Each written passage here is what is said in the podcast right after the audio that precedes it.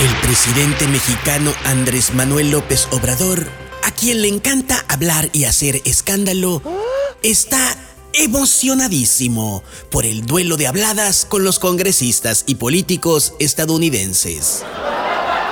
Está como suegra con nuera tóxica. Está como cotorrito en jaula nueva. Como policía antidisturbios en marcha de hippies. Vaya, está como gorrón en fiesta grande. Feliz, feliz, feliz.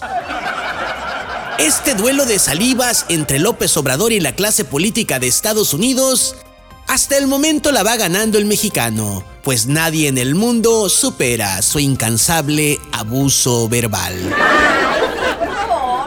Pero en cuanto el duelo de escupitajos se convierte en un duelo de cachetadas, mmm, el presidente mexicano es el primero en doblarse, incluso antes de que le amaguen que ahí viene el primer bofetón.